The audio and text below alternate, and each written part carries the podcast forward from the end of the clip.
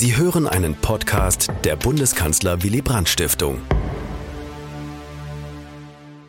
Guten Abend. Mein Name ist Bernd Rother und ich heiße Sie herzlich willkommen zur heutigen Veranstaltung im Rahmen unserer Gesprächsreihe Wir wollen mitbestimmen. Besonders begrüße ich unsere Gäste auf dem Podium, live oder zugeschaltet, Frau Professor Vorotan, Herrn Mansur und unsere Moderatorin Bianca Weber. Das heutige Gespräch steht unter der Überschrift Integration und Partizipation im Einwanderungsland. Ich möchte Sie noch hinweisen auf die Umfrage zu diesem Thema, die Sie über unseren YouTube-Kanal sehen können und an der Sie sich gerne beteiligen sollten. Und nun gebe ich über zur Moderation an Frau Weber. Ja, vielen herzlichen Dank, äh, Bernd Rother. Und Sie sehen es im Hintergrund. Wir melden uns mitten aus Berlin ohne Publikum. Zumindest können wir Sie alle nicht sehen. Wir hoffen aber, Sie schalten sich äh, dazu. Sie sind mit uns im Gespräch und somit auch verbunden mit uns in dieser sehr wesentlichen, sehr wichtigen Debatte. Es geht um die Frage, wie kann man die Mitbestimmung besser justieren, besser auch gerechter gestalten mit Blick auf Integration, auf Partizipation. Wir haben einen Gast, der sagt, Frage der Gleichheit und Diversität muss ebenso radikal angegangen werden wie die Frage nach dem Klimawandel. Das sagt Frau Professor Dr. Naika Forotan. Sie sind uns zugeschaltet aus dem Homeoffice. Frau Forotan, Sie sind gesundheitlich etwas angeschlagen, deshalb auch der dicke Schal um den Hals. Wir wissen, Sie husten vielleicht auch einmal. Ein herzliches Dankeschön vorab, dass Sie mit uns diskutieren. Und gleich sind wir mit ihm im Gespräch. Ahmad Mansour ist äh, ebenfalls heute mit uns hier in der Debatte vereint mit mir zusammen hier im Raum. Ahmad Mansour, Sie sagen beim Thema Integration, Partizipation geht es um Wertevermittlung, um Regeln. Und Sie sagen auch, ich will will die Menschen erreichen. Wie wir jetzt in den nächsten 70, 80 Minuten diskutieren, vor allem mit Ihnen zusammen und mit unseren beiden Gästen, darauf freue ich mich. Und äh, wir möchten an dieser Stelle zuallererst den Ball an Sie ins Publikum geben mit unserer allerersten Frage. Und da sind wir gespannt, wie Ihr Blick auf dieses Thema aussieht. Unsere erste Frage an Sie wird eingeblendet und sie lautet, wie beurteilen Sie das gesellschaftliche Miteinander mit dem Blick auf Integration von Eingewanderten und ihren Nachkommen. Wir werden das alles wie in der Schule mit einer Note bewerten, mit einer Durchschnittsnote von Ihnen allen und sind gespannt, was Sie sagen. Ahmad Mansour, welche Note würden Sie denn der Gesellschaft geben? Boah. Also erstmal vielen herzlichen Dank für die Einladung. Ich freue mich, dass, Sie, äh, dass ich heute über das Thema äh, mitreden darf und mitbestimmen darf oder mitgestalten darf. Ich freue mich, dass äh, Naika Forutan auch dabei ist, auch wenn nur digital. Ich hätte mir sehr gefreut, wenn sie hier wäre. Ähm, ich hätte mir gefreut, dass Sie mit der Frage anfangen, weil äh, ich bin nicht so gut im Notengeben. Aber ich glaube, die Grundfrage ist, ähm, was meinen wir eigentlich mit Zusammenleben? Ich glaube, es funktioniert überall in Deutschland. Ich glaube, es gibt keinen Mensch, der nicht einen Nachbar oder einen Kollege oder einen Mitschüler hat, der mit Migrationshintergrund, wo das Thema überhaupt keine Rolle mehr spielt. Und das ist auch gut so. Aber es gibt natürlich auch Zustände in diesem Land, die wir mit einer Note 1 komplett verdrängen, die aber unsere Aufmerksamkeit brauchen. Und zwar da, wo Integration nicht funktioniert.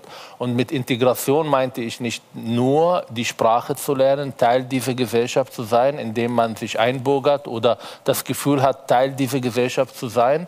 Es ist nicht nur nicht Kriminalität, äh, äh, äh, nicht kriminell zu sein, also es ist nicht die Kriminalstatistik und es ist definitiv nicht nur eine Arbeit zu finden, sondern es gibt eine, eine, noch eine Dimension, die für mich und in meiner Arbeit sehr wichtig, und zwar die Wertevermittlung, die Verinnerlichung der Werte. Und mit Werte meinte ich diejenigen Werte, die aus dem Grundgesetz resultiert sind. Also wenn es um Gleichberechtigung, um Meinungsfreiheit, um historische Verantwortung gegenüber Israel. Und da, glaube ich, haben bei bestimmten Milieus, ohne das verallgemeinern zu wollen, noch ganz viel Nachholbedarf. Das klingt nach drei plus oder drei minus? Sagen wir drei. Drei. Naika Forotan, Ihre Note mit Blick auf das, äh, sagen wir mal, den Ist-Zustand in dieser Gesellschaft. Was würden Sie für eine Note vergeben? Ja, von meiner Seite auch zunächst mal guten Abend. Ich freue mich auch sehr dabei zu sein und in dieser Runde dieses Thema zu diskutieren. Ich glaube, das, was Ahmad Mansour äh, als Aufschlag schon eingebracht hat, ist im Grunde genommen genau das Richtige. Es gibt ähm, man kann das Ganze nicht einfach allgemein betrachten. Es gibt Defizite und es gibt Overperformance. Äh, und äh, wenn wir das zusammenlegen, dann äh, ist im Grunde genommen das, worauf wir den Blick stellen oder fokussieren, ganz unterschiedliche Facetten von Integration. Das hat auch Ahmad Mansour gerade schon gesagt. Er hat jetzt eher auf diesen äh, wertebasierten, wir können sagen, identifikativen Faktor von Integration geschaut. Und äh, wenn wir in der Integrationsforschung versuchen zu messen, wie gut oder schlecht integriert ist ein Mensch, eine soziale Gruppe, eine Gesellschaft als Ganzes. Sie wissen ja auch, wir sprechen ja auch von europäischer Integration und meinen damit Staaten im Vergleich. Das heißt, man kann durchaus versuchen, so zu kodieren. Das betrifft nicht immer nur einzelne äh, soziale Bevölkerungsgruppen. Also wenn wir da drauf schauen, dann fangen wir meistens an mit einem Faktor von struktureller Integration. Wir gucken auf Arbeit, Bildung, Gesundheit. Dann gucken wir auf soziale Integration. Das sind solche Facetten wie Kontakt zu den Nachbarn, Kontakt zu den Arbeits, äh, auf dem Arbeitsmarkt oder Engagement in Vereinen. Wir schauen auch auf kulturelle Fragen, das wären dann Sprache oder äh, entkoppelt man sich vollkommen vom Land und guckt nur Fernsehen aus dem ehemaligen Herkunftsland oder partizipiert man? Und der letzte Aspekt ist der, den Ahmad Mansour erwähnt hat, nämlich dieser identifikative, emotionale oder wertebasierte Faktor. Und in jedem dieser Felder könnte man unterschiedlich bewerten. Das heißt, ähm, eine Gesamtnote würden Sie an der Stelle gar nicht vergeben. Gucken wir lieber zu den einzelnen Feldern nachher. Oder doch eine Gesamtnote von Ihnen? Also ich könnte das Ganze ja mitteln äh, und würde dann wahrscheinlich auf sowas wie eine 2 kommen. Okay. Vielleicht auch eine 2 minus, je nachdem, wie man schaut. Jetzt gucken wir mal, wie wir liegen bei all dem, was die Gäste eingegeben haben in äh, diesen Stream. Und ähm, ich schaue, was uns eingeblendet wird, beziehungsweise was wir hier auch ähm, erhalten und äh, was Sie dann auch gleich sehen werden. Ähm, ich sehe die Zahl 22 und frage ganz kurz unsere Kollegen hier. Ist das 2,2? Ist das 22? Die 2,2 ist das. Also Frau Vorotan, da lagen Sie sehr dicht, aber Herr Mansur, Sie auch mit der 3. Es pendelt also zwischen 2 und 3. Und äh, an der Stelle, sehr geehrte Damen und Herren, leisten wir uns mal einen historischen Rückblick, um wirklich zu schauen, über welche Dimension reden wir, wenn wir äh, politisch vor allem dieses Thema unter die Lupe nehmen und äh, auch mit unseren Gästen heute gemeinsam ausloten wollen, Warum ist das ein Thema, was uns bis heute ziemlich viele Nerven kostet? Vor allem die Frage, warum ist es noch nicht sehr viel weiter, als sich das viele Menschen wünschen? Denn 40 Prozent äh, allein der Schulkinder haben einen Hintergrund von Migration. Und das sind viele neue Generationen, die sagen, das könnte eigentlich schon besser aussehen. Also, bevor wir auf das Heute und in die Zukunft blicken, der Blick zurück und damit das Wort an Bernd Rother. Vor 51 Jahren, 1971, lebten in der Bundesrepublik 3,4 Millionen Ausländer. Und von ihnen waren 2,2 Millionen, also etwa zwei Drittel, sogenannte Gastarbeiter. Die allermeisten waren aus Griechenland, Italien, Jugoslawien, Portugal, Spanien und der Türkei gekommen. Welche Perspektive hatten sie? Wie sollte die Politik mit ihnen umgehen? Die Debatte darüber begann in den viereinhalb Jahren von Willy Brandts Kanzlerschaft. Für viele der ausländischen Arbeitnehmer sah ihre Lebensplanung damals so aus, dass sie spätestens im Rentenalter oder früher, sobald sie genug erspart hätten, in ihre Heimat zurückkehren wollten. So sah es auch die bundesdeutsche Politik der damaligen Zeit.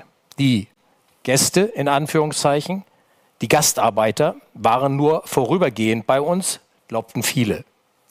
an eine Integration auf Dauer dachte auf beiden Seiten kaum jemand. Auch Willy Brandt strebte keine dauerhafte Einwanderung an, verfolgte also auch keine Integrationspolitik. Ziel und Erwartung war, dass in Südeuropa allmählich immer mehr Industriebetriebe entstehen würden, mit denen man, Zitat, für viele unserer ausländischen Arbeitnehmer Arbeitsplätze in der Heimat schafft, wie er es 1971 ausdrückte. Aber wie sollte man mit den Gästen umgehen, solange sie in der Bundesrepublik lebten? Neben sozialpolitischen Fragen stellte sich immer drängender die Frage nach den demokratischen Teilhaberechten der Ausländer, solange sie hier lebten, egal ob vorübergehend oder auf Dauer. Ein ganz wichtiger Schritt voran war die Neufassung des Betriebsverfassungsgesetzes von 1972. Bis dahin hatte gegolten, dass, wie bei den allgemeinen Wahlen zu den Parlamenten auch, für die Betriebsräte nur Deutsche wählbar waren. Nun aber erhielten alle Beschäftigten, unabhängig von ihrer Staatsangehörigkeit, neben dem aktiven auch das passive Wahlrecht zum Betriebsrat. Ohne diese Neuerung stünde zum Beispiel heute nicht die Italienerin Daniela Cavallo an der Spitze des VW-Gesamtbetriebsrats. Im unmittelbar politischen Bereich mehrten sich die Stimmen, die zumindest ein kommunales Wahlrecht für Ausländerinnen und Ausländer forderten. Ab 1971 entstanden in Städten und Gemeinden Ausländerbeiräte und Ausländerparlamente. Solche Beiräte zu schaffen, befürwortete Bundeskanzler Brandt. Aber das weitergehende Ziel, das manche mit den Beiräten verfolgten, die Einführung eines kommunalen Wahlrechts für Ausländer und Ausländerinnen, lehnte er ab. Erst 1992 kam dieses Wahlrecht zumindest für EU-Bürger zustande. Daneben gab es auch Debatten um die Aufnahme von Flüchtlingen. Ab August 1972 ging es um Flüchtlinge aus Uganda. Der ugandische Diktator Idi Amin verwies damals alle ungefähr 80.000 Asiaten, meist waren es Inder, die als Händler tätig waren, des Landes. Manche von ihnen waren Muslime. Wo sollten sie hin? Konnte Deutschland einige von ihnen aufnehmen? Darüber wurde gestritten. Hier hatte Willy Brandt eine klare Meinung. Ich zitiere ihn. Ein Land mit 60 Millionen Menschen muss auch 1000 Musulmanen ertragen können. Bei weitem nicht alle, die dann kamen, waren Muslime, aber die Bundesrepublik nahm 1000 Uganda auf, wie dies auch andere Länder taten. Über diese einzelne und aus heutiger Sicht sehr kleine Herausforderung hinaus erkannte Willy Brandt die Bedeutung des Themas des Umgangs mit hier lebenden Ausländerinnen und Ausländern schon damals. Deshalb schlug er Ende 1971 vor, einen Minister oder, wie er es auch formulierte, einen sehr hochgestellten Beamten zu berufen, der, so war seine Vorstellung, der sich mit der Frage der in der Bundesrepublik tätigen Ausländer insgesamt befasst. Es dauerte noch sieben Jahre, bis mit dem SPD-Politiker und früheren Ministerpräsidenten von Nordrhein-Westfalen, Heinz Kühn, der erste, wie es damals hieß, Ausländerbeauftragte des Bundes berufen wurde. Was damals offen blieb und bis heute eine ungelöste Frage geblieben ist, ist das Wahlrecht für die dauerhaft in Deutschland lebenden Ausländerinnen und Ausländer. Das kommunale Wahlrecht steht im Wesentlichen nur denen unter ihnen zu, die Bürger eines Staates der Europäischen Union sind, aber zum Beispiel nicht den Türkinnen und Türken. Den Landtag oder den Bundestag kann auch keine EU-Bürgerin mitbestimmen. Kann man angesichts von 7,5 Millionen dauerhaft hier lebenden Erwachsenen, denen kein Wahlrecht für die Parlamente zusteht, noch von einem allgemeinen Wahlrecht sprechen? Bernd Rother, vielen Dank. Wir greifen diesen Ball gleich auf und ich möchte ihn weitergeben an meine beiden Gäste. Wer mag beginnen? Vielleicht Sie, Herr Mansur? Die Frage? Die Frage, kann man unter diesen äh, Bedingungen und auch mit Blick auf diese Zahlen noch von einem allgemeinen Wahlrecht sprechen? Oder Frau Vorotan, mögen Sie beginnen? Blick auf das Wahlrecht, ist es eigentlich noch zeitgemäß, wenn Sie sich viel mit Statistik beschäftigen und ich erzähle auch gleich noch etwas mehr zu Ihrem Hintergrund. Aber bleiben wir kurz bei diesem Fokus auf das Wahlrecht. Wie gehen Sie mit der Frage um? Ja, das ist eine extrem relevante Frage und die Lösung davon können wir auch nicht weiter von Legislaturperiode zu Legislaturperiode verschieben. Äh, die Kämpfe um das Recht auf zumindest eine, ein kommunales Wahlrecht gibt es ja schon lange. Und eben wurde ja in dem Beitrag auch erwähnt, dass hier unterschieden wird zwischen EU-Ausländern, denen spezifische Wahlrechtspunkte zustehen, und äh, Ausländern aus sogenannten Dritt mit Drittländern. Und eben wurde auch die Zahl tatsächlich genannt. Wir sprechen von ungefähr neun Millionen Ausländern in diesem Land, die, die kein Wahlrecht haben. Und wir sprechen von 60 Millionen Wahlberechtigten in Deutschland, die, die die deutsche Staatsangehörigkeit haben und dementsprechend wählen dürfen. Wir haben hier also eine Diskrepanz von ungefähr 12 bis 13 Prozent, je nachdem, welche Zahlen wir zugrunde legen. Und es ist einfach demokratietheoretisch so, wenn es eine zu große Diskrepanz, also einen zu großen Unterschied zwischen Wohn- und Wahlbevölkerung gibt, dass dann demokratische Prozesse nicht mehr als vollständig legitim angesehen werden. Und es ist in der Tat auch so, dass in 15 von 28 EU-Staaten äh, bestimmte Gruppen von Drittstaatsangehörigen, also Menschen jetzt ohne nationale oder EU-Staatsangehörigkeit kommunal wählen dürfen. Da ist Deutschland also ähm, tatsächlich gehört Deutschland in dem Falle dann zu dem Teil der EU-Länder, die das nicht gewähren. Es ist, wäre jetzt kein absolut neues Phänomen, wenn Deutschland dieses kommunale Wahlrecht auch legitimieren würde. Und insofern halte ich das für einen ganz notwendigen Schritt zur Teilhabe, denn ähm, man kann das natürlich auch begrenzen. Man kann sagen, wer hier lebt, wer hier Steuern zahlt, wer hier ähm, seine Kinder zur Schule schickt und wer partizipiert, der muss natürlich auch wenigstens in der Lage sein, den Bürgermeister seiner Kleinstadt mitzuwählen. Und nicht mal das ist ja erlaubt. Und das ist tatsächlich relativ, also auch im europäischen Vergleich altmodisch. Machen wir einen Punkt an der Stelle. Ahmad Mansour, ich möchte Sie in diesem Moment noch mal richtig unserem Publikum vorstellen. Sie sind geboren in Israel, in Deutschland wählen.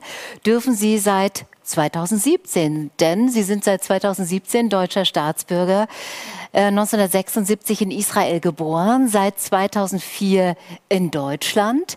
Sie haben Psychologie studiert und ähm, in ihrer Heimat, in ihrer ersten Heimat Israel, auch die Erfahrung gemacht von radikalen Strömungen innerhalb äh, einer Religion, der Religion des Islam.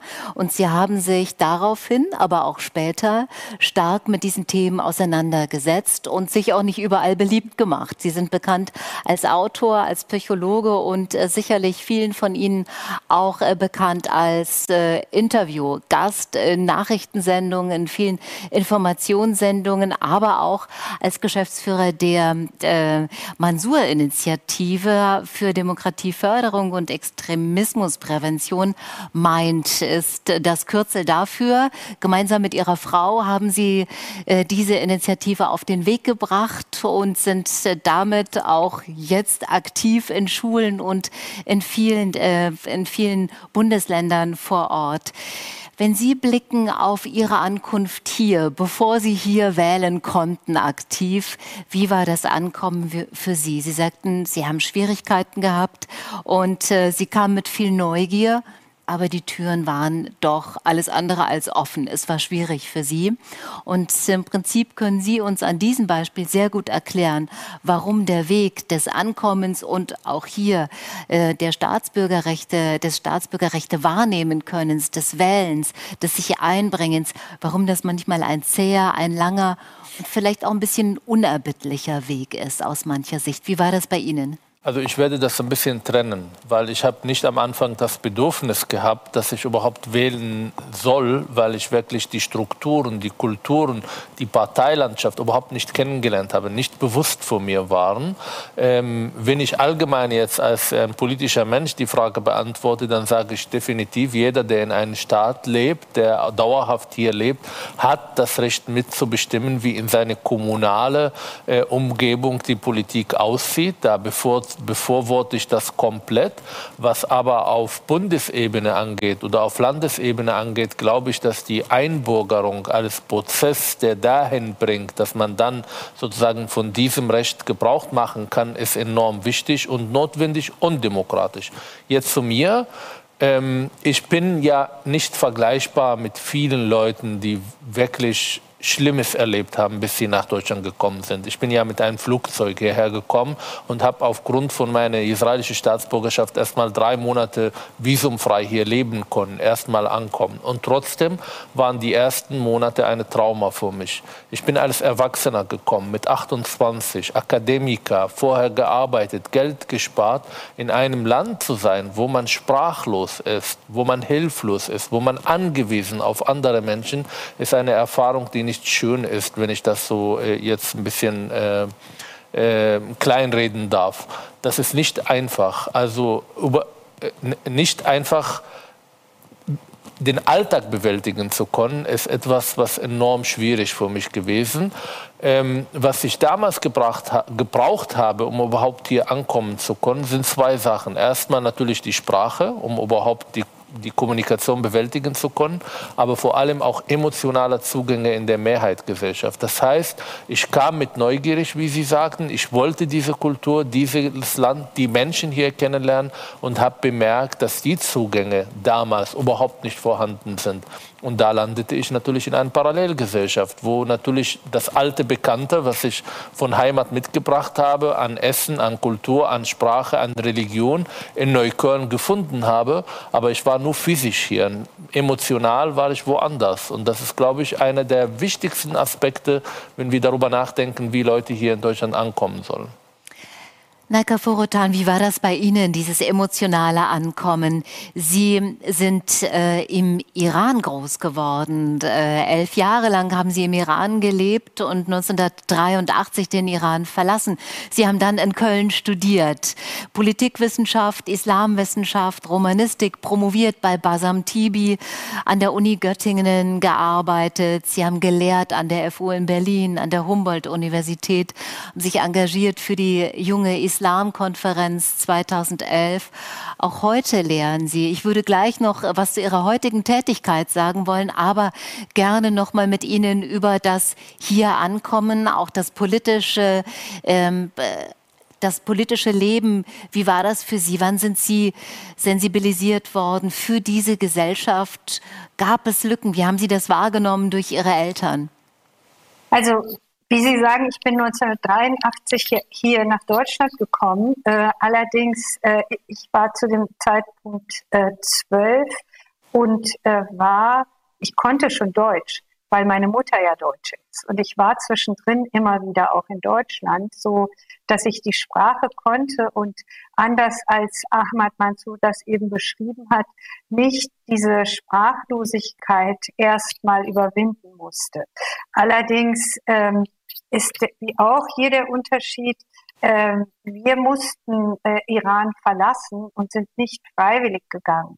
Ähm, mein Vater äh, musste fliehen aus politischen Gründen und wir als Familie mussten in äh, einer sehr kurzen Zeit alles aufgeben, alles äh, stehen und liegen lassen und das Land verlassen. Und äh, ich war ganz lange in meinem Leben immer in dem Gefühl, dass das nur ein Transit ist. Also meine Eltern hatten mir auch versprochen, ich muss nicht in Deutschland bleiben. Sie können sich vorstellen, in dem Alter, man hat Freundinnen, Freunde, ein soziales Umfeld, Träume, alles das, was man machen möchte, war verbunden mit einem anderen Land. Und so habe ich am Anfang, als ich hier war, auch weiterhin in den Büchern äh, meine Schulbücher weiterverfolgt, weil ich immer dachte, okay, dieses Jahr bin ich in Deutschland, nächstes Jahr gehe ich wieder zurück und dann will ich aber in der Schule nicht zurückfallen, dann will ich unbedingt dort wieder einsteigen können. Und irgendwann vergeht natürlich diese Vision und äh, man weiß, dass man hier bleiben muss. Und wenn Sie mich fragen nach dem Kulturschock, dann war der eher dadurch gegeben, dass ich aus einer Großstadt in eine Kleinstadt gezogen bin. Also ich bin von Teheran mit damals schon 15 Millionen Einwohnern oder 12 Millionen, ich weiß gar nicht, wie viel es damals waren, in eine Kleinstadt nach Rheinland-Pfalz gezogen mit unter 10.000 Einwohnern. Das war dann schon etwas ganz anderes, damit zurechtzukommen. Also sprachlich war es kein Kulturschock äh, und eine Eingewöhnung musste auch insofern nicht sein, weil äh, ich zumindest die Sprache kannte und den Ort auch. Sie sind heute eine sehr starke Stimme für all jene Menschen, die Migrationshintergrund haben und zu Recht sagen, wie lange sollen wir noch warten, bis die Partizipation, bis, die, bis das Teilhaben können in der Gesellschaft gleich ausbalanciert ist. Sie sind die Direktorin des BIM, heißt äh, ausgesprochen, Berliner Institut für empirische Integrations- und Migrationsforschung seit äh, 2018. Sie lehren Integrationsforschung und Gesellschaftspolitik an der Humboldt-Universität hier in Berlin. Und äh, Sie sagen, die Gleichheitsfrage ist eine der radikalsten Fragen unserer Menschheitsgeschichte. Und sie zieht sich, äh, das merke ich jetzt an, wie ein roter Faden durch all unser Tun.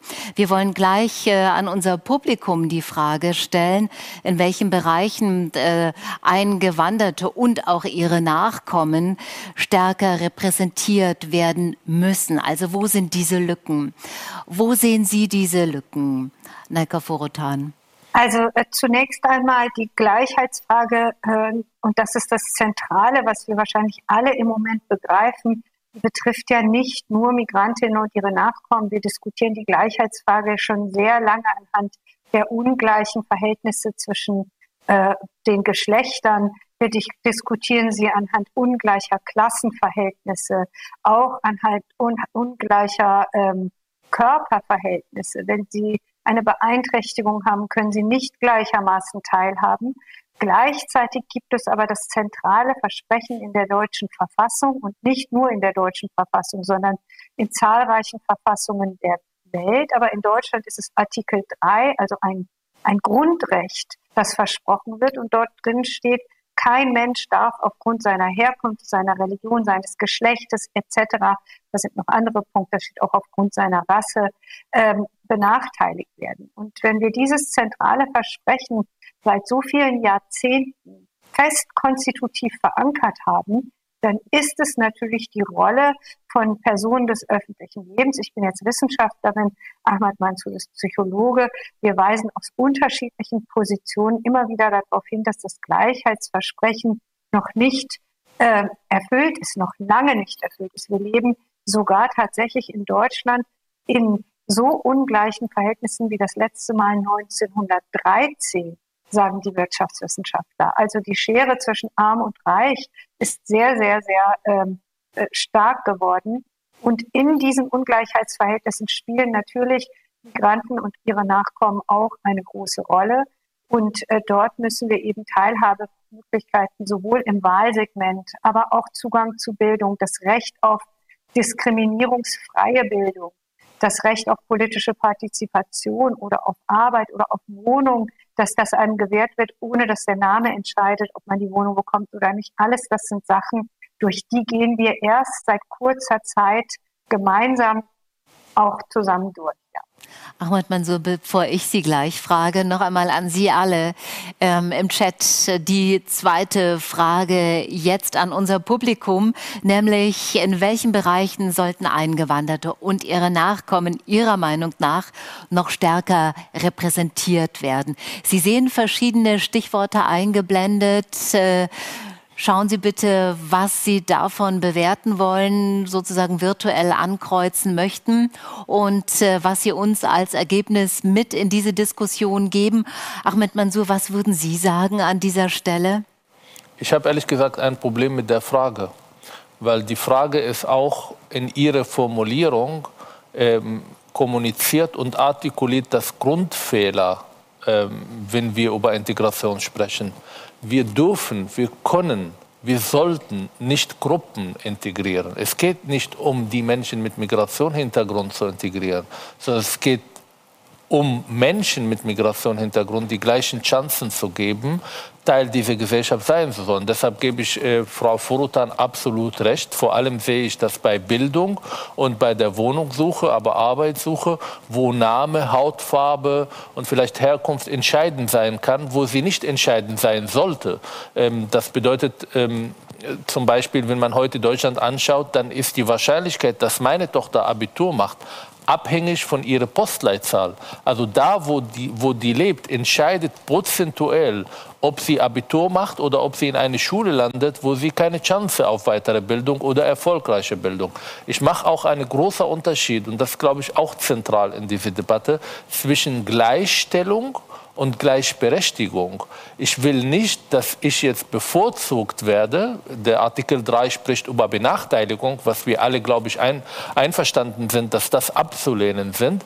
Aber gleich äh, äh, dass ich jetzt bevorzugen werde, weil ich Migrationshintergrund bin oder äh, habe oder weil ich jetzt äh, ein Muslim bin oder weiß ich nicht was, ist auch abzulehnen. Das heißt, wir brauchen eine Gesellschaft, die alle Menschen in dieser Gesellschaft die gleichen Chancen gibt, aber Leistung entscheidet und nicht der Herkunft entscheidet. Und ich sehe in die Debatte jetzt nicht bei äh, Frau Furuta, sondern allgemein, wenn ich jetzt die, äh, die Debatte in den letzten zwei Jahren, dann sehe ich eine große äh, äh, Vermischung zwischen Gleichstellung und Gleichberechtigung. Und das ist wirklich zwei unterschiedliche Themen. Ich wünsche mir eine Gesellschaft, die Gleichberechtigung anstrebt. Also dieses Gruppendenken und dieses Kategorisieren von vornherein ausschließen, dieses Wir und die, Mehrheitsgesellschaft, Minderheiten, gar nicht mitdenken, sondern gleich heißt von vornherein jeder die gleichen Chancen und äh, das Diverse als das Selbstverständliche in der Gesellschaft als gemeinsames Denken. Ich sage zwei Sätze. Ich glaube, wir brauchen eine Wir-Wende. Das bedeutet, wir müssen unsere Wir neu definieren und dazu müssen alle dazu gehören, die Teil dieser Gesellschaft sind und nach dem Regeln dieser Gesellschaft auch spielen wollen und spielen. Zweitens, wenn ich jetzt in der Politik gehe, dann will ich natürlich nicht, dass meine Herkunft eine Beeinträchtigung wäre. Ich will aber definitiv nicht, dass meine Herkunft eine, äh, eine Art von, äh, von Qualifikation wäre. Es ist nicht Qualifikation. Wenn ich gewählt werden will, dann will ich aufgrund von meinen Meinungen, Haltungen und Leistungen und ich will, dass Herkunft definitiv keine Rolle spielt. Nicht positiv, auch nicht negativ.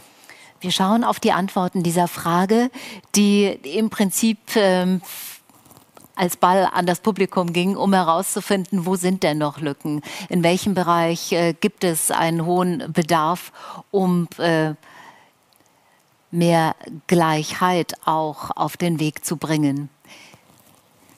Wir sehen es eingeblendet, allerdings sehr aus der Ferne und ähm, ich kann es nicht so richtig gut erkennen, muss ich an dieser Stelle sagen. Herr Mansur, können Sie es so, besser sehen? Politik ist bei drei. Ich glaube, ähm, äh, Wirtschaft ist bei zwei.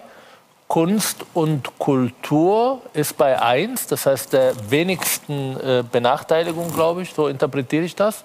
Äh, Wohnen bei vier und Bildung, äh, Wohnen bei drei und Bildung bei vier. Vielen Dank. Jetzt sind wir mit der Statistik ähm, so ein bisschen auf dem Weg dessen, wie unser Publikum denkt. Wenn ich nochmal den Ball an Sie geben darf, Herr Mansur. Sie sind viel unterwegs in Schulen, aber auch viel wahrscheinlich im Hintergrund in Gespräch mit Politikern, mit Menschen, die sich äh, engagieren, mit Initiativen. Sie selbst bekommen auch wahrscheinlich eine Menge Anfrage, wo man sagt, äh, können Sie uns an der und der Stelle Ihre Expertise geben? Wo erleben Sie die größten Lücken und äh, wo erleben Sie auch den größten Bedarf, um diese Gleichheit herzustellen? Auch eine sehr schwierige Frage, weil sie super kompliziert. Also ich sehe auf die eine Seite auf die Mehrheitsgesellschaft oder von Akteuren aus der Mehrheitsgesellschaft weniger eine wirkliche Interesse an dem Thema. Das heißt, auch viele Politiker, die sich äußern, die immer Vielfalt und, äh, äh, ähm, und äh, äh, Antirassismus sozusagen als ihre Slogan und Parolen rufen, das ist, wenn es hart auf hart kommt, wenn es darum geht, wirklich was zu verändern und zwar nachhaltig, ein bisschen zugand agieren. Auf der anderen Seite sehe ich ähm, Menschen, die in unserer Gesellschaft komplett überfordert sind. Vor allem, wenn ich jetzt auf diejenigen anschaue, die 2015 zu uns gekommen. Das ist die große Gruppe, mit der ich tagtäglich arbeite. Die sind ja mittlerweile seit sieben Jahren und das ist auch keine homogene Gruppe. Und darunter gibt es großartige Menschen, die ich tagtäglich treffe, die ganz andere Probleme haben. Für die geht das nicht so schnell genug. Aber ich sehe, wenn ich jetzt die äh, äh, sozusagen die äh, Migranten oder die Menschen mit Fluchtgeschichte in der Verantwortung übernehmen, da sehe ich in Schwierigkeiten, die Werte dieser Gesellschaft als Chance zu begreifen. Und ich glaube, das ist zentral es geht nicht darum zu wissen, dass in Deutschland Gleichberechtigung herrscht, dass Deutschland eine historische Verantwortung, dass man auch Religion kritisieren kann. Das lernt man in Orientierungskurse, das wissen alle.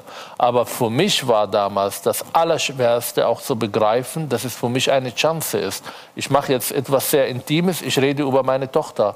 Zu begreifen, dass wenn meine Tochter nach, den, äh, nach dem Selbstbestimmungsrecht ihre Selbstbestimmung auch nutzt, dann ist das für mich eine Art von, oder war für mich eine Art von Bedrohung, weil meine Identität in dem Moment in Frage gestellt, meine Männlichkeit, meine Aufgabe als Vater, das hat mir alles Angst gemacht. Und ich glaube, bei vielen Menschen beobachte ich beim Alltag diese Identitätsverlustängste, dass je mehr Integration, je mehr Annahme von der deutschen Gesellschaft, von der Werte der deutschen Gesellschaft, damit ist Grundgesetz gemeint, desto mehr diese Ängste entstehen, dass man seine, seine Identität verliert, dass man seinen Ursprung verliert und vor allem, dass man die Unterstützung von dem Kollektiv, die mir damals sehr, sehr wichtig war, also meine arabischen Freunde, die Leute, mit denen ich hier gekommen bin, auch verliert. Und da ist die große Aufgabe, genau diese Identitätsverlustängste abzubauen. Und das kann man nicht mit Sanktionen, das kann man nur in Dialog, nur indem man mit den Leuten auf Augenhöhe spricht, begleitet und versucht, ähm, ja Step by Step genau diese Ängste abzubauen. Das heißt, das große Thema Wertevermittlung, wertebasierter Wandel, das ist äh, das, womit Sie sich hauptsächlich Jetzt für mich, beschäftigen. Genau. Das ist nicht das einzige Thema, was Integration angeht, aber das beschäftigt mich im Alltag, in meiner Arbeit und in mein Leben sozusagen. Mit den Strukturen dieser Gesellschaft, Frau Vorotan, beschäftigen Sie sich, um herauszufinden, Woran liegt es, dass wir eben noch diskutieren, warum ist dieses Thema in vielen Parteien sehr zäh? Und ich erinnere mich an ein Interview mit Ihnen, was ich gelesen habe, dass Sie gesagt haben, es dauert einfach wahnsinnig lange und man kann vielleicht auch mit dem Thema keine Wahl gewinnen. Und Sie selbst haben, äh, meine ich, auch schon mal drüber nachgedacht, doch eine eigene Partei zu gründen. Ich glaube, das haben Sie sehr im Humor formuliert. Aber warum würden Sie sagen, ist das politisch ein Thema, wo viele sagen, wunderbar, wunderbar, das sehen wir genauso, aber letzten Endes, wenn es um die Frage des Umsetzens geht und äh, der Strukturveränderung, der aktiven Veränderung, dann sind die Ergebnisse doch sehr schmal und schmächtiger, als Sie es sich äh, vor allem wünschen. Sie und Ihre Wissenschaftler, die die Daten seit Jahren dafür liefern. Also in der Tat hat sich natürlich äh, sehr, sehr viel getan in den letzten Jahrzehnten. Und wir müssen uns das mal anschauen, wenn wir jetzt einfach tatsächlich nochmal diese Integrationsfrage nur auf die migrantische Frage beziehen. Denn ich bin auch ähm, eigentlich da, wo Ahmad Mansour sagte, die Frage von Integration ist eine Frage von Teilhabe und sie betrifft jetzt nicht einzelne Kollektive, sondern sie ist eigentlich eine gesellschaftliche Frage von Entwicklung. Wo stehen wir als Land? Steht es uns eigentlich gut zu Gesicht, wenn wir Artikel 3 im Grundgesetz haben und gleichzeitig aber wissen, dass Frauen immer noch für die gleiche Tätigkeit schlechter bezahlt werden? Oder äh, wenn wir wissen, dass wir, wir nehmen uns das als Land vor, modern zu sein, haben aber immer noch in bestimmten Strukturen der Gesellschaft ein sehr uniformes Bild mit starken Ausgrenzungen. Also das sind alles Fragen, die man sich stellt, die natürlich konflikthaft sind. Aber trotzdem muss man sagen, von 1955, vom ersten Anwerbeabkommen bis heute 2022, haben sich natürlich nicht nur die Zahlen verändert. Wir haben heute insgesamt äh, knapp 27 Prozent der Bevölkerung mit einem sogenannten Migrationshintergrund. Die Zahlen haben sich verändert. Über die Generationen hinweg sind die Kinder und Kindeskinder nicht mehr bereit, Ungleichheit einfach so hinzunehmen. Das führt zu Konflikten. Aber interessanterweise, und das ist das, was wir auch dokumentieren in den Daten, äh, ist es ja, und das ist vielleicht das Komplexeste, worüber wir miteinander sprechen sollten, ähm, während wir uns jetzt noch in der Debatte befinden und sagen, ja, Integrationsdefizite, die sind ganz klar da und jede erste Generation muss auch immer wieder von vorne anfangen, äh, stellen wir, äh, und nicht nur wir, nicht unser Institut, sondern allgemein in der Integrationsforschung, stellen wir gerade fest, dass je stärker die Aufstiege sind, desto harscher wird der Integrationsdiskurs. Das heißt, wir haben es auch mit einem Verteilungswettbewerb zu tun. Diejenigen, die gerade aufsteigen, schauen Sie sich das mal an. Sie sprechen jetzt hier mit zwei Kollegen, Ahmad und ich waren schon an anderen Stellen, wo wir als Expertin eingeladen waren. Da reden wir die ganze Zeit über Integrations-, Migrationsdefizite und stellen fest, auf dem Panel sitzt eine Ministerin, ein Psychologe, eine Wissenschaftlerin, ein Unternehmer. Also wir sind da, wir sind sozusagen mitten in der Gesellschaft sichtbar an zentralen Knotenpunkten und das macht auch vielen Menschen Angst. Ähm, also das ist auch ein Teil der Debatte, den man mitreflektieren muss. Und äh, in der Tat gibt es aber auch eine Kontroverse und die lässt sich nicht auflösen. Es ist fa fast ein Dilemma. Es gibt den einen Bereich und da setze ich jetzt mal zum Ahmad einfach mal exemplarisch rein, äh, die sagen, erst müssen die Sprache muss erlernt werden, die Werte müssen internalisiert werden. Und dann wird es auch schon mit der strukturellen Integration. Und die andere Seite, die sagt, erst kommt die strukturelle Integration und wenn die da ist, dann wird es auch leichter mit der wertebasierten Integration. Weil wenn jemand erstmal Arbeit hat, in Schulen geht, eine Wohnung hat, dann sind erstmal sozusagen die Basic Needs erfüllt. Und ab dem Moment kann man die auch stärker adressieren mit einem wertebasierten Diskurs. Solange alle diese Punkte noch unerfüllt sind, sind sie nicht. Aber ein großer Teil dieser Punkte ist eben, und das ist der, der Fachbereich Diskriminierung, noch unerfüllt. Solange wird auch gemauert gegenüber der, der Werteidentifikation, weil man sagt, warum soll ich mich mit einem Land identifizieren, das mich schlechter behandelt als andere? Also insofern ist das auch ein bisschen ein aversiver Diskurs. Aber äh, beide Punkte, beide Positionen haben natürlich ihr Argument. Und ähm, man, man, man kann von beiden Seiten kommen und beide wollen letztlich das Gleiche, nämlich die gleichberechtigte Teilhabe. Wobei ich nicht mit Ahmad einer Meinung bin, was die Gleichstellung angeht. Da unterscheiden wir uns tatsächlich. Ich bin schon der Meinung, äh, das Ziel ist, dass es irgendwann egal ist, welche Herkunft, welches Geschlecht, welche Religion jemand hat. Aber wenn wir darauf warten, dass das sich von alleine herstellt, diese Gleichberechtigung, warten wir noch weitere 500 Jahre. Also ich bin schon für eine Quotierung, um den Prozess zu beschleunigen. Ahmad Mansour, Sie sind engagiert, indem Sie sagen, ich möchte bei den Werten ansetzen, weil Sie dieses emotionale Ankommen beziehungsweise noch nicht Ankommen am eigenen, an der eigenen äh, Person erlebt haben und auch äh, erfahren haben, wie wichtig es ist, emotional anzukommen. Und weil Sie das auch von vielen anderen Menschen sehen, die vielleicht hadern mit ihrer Identität, wie Sie es uns auch beschrieben haben, wenn dieses Dazugehören dürfen einfach nicht so offen gehandhabt wird in einer Gesellschaft. Wie erreichen wir das sehr viel besser, dieses teilhaben können, die Werte leben können, auch äh, vielleicht bereit sein, die eigene Identität, Sie haben es vorhin beschrieben, ähm, zu ändern und ähm, sich auch vielleicht von Dingen zu verabschieden, weil man auch andere Sachen bekommt, die wiederum gut sind. Wie erreichen wir das? Und wie machen Sie das auch, wenn Sie in Dialogen unterwegs sind? Denn Sie gehen ähm, in Familien, Sie gehen auch in Gefängnisse, Sie sprechen mit Menschen auch in den Teilen der Gesellschaft, die vielleicht verborgen bleiben, wo es auch bewusst sehr privat, sehr individuell, sehr persönlich auch ist.